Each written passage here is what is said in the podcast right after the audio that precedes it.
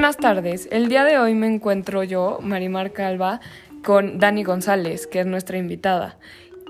El motivo de este podcast es porque, como todos ustedes saben, hoy es Día de Muertos y queríamos compartir con ustedes nuestra calaverita literaria.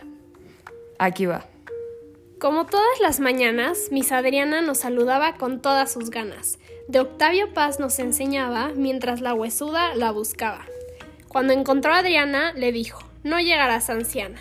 Adriana, muy molesta, le contesta. ¿Por qué? Si yo siempre he sido muy modesta. A sus alumnos siempre regañaba, aunque nunca lo quiso admitir, y por eso, al final, con la tilica tuvo que partir.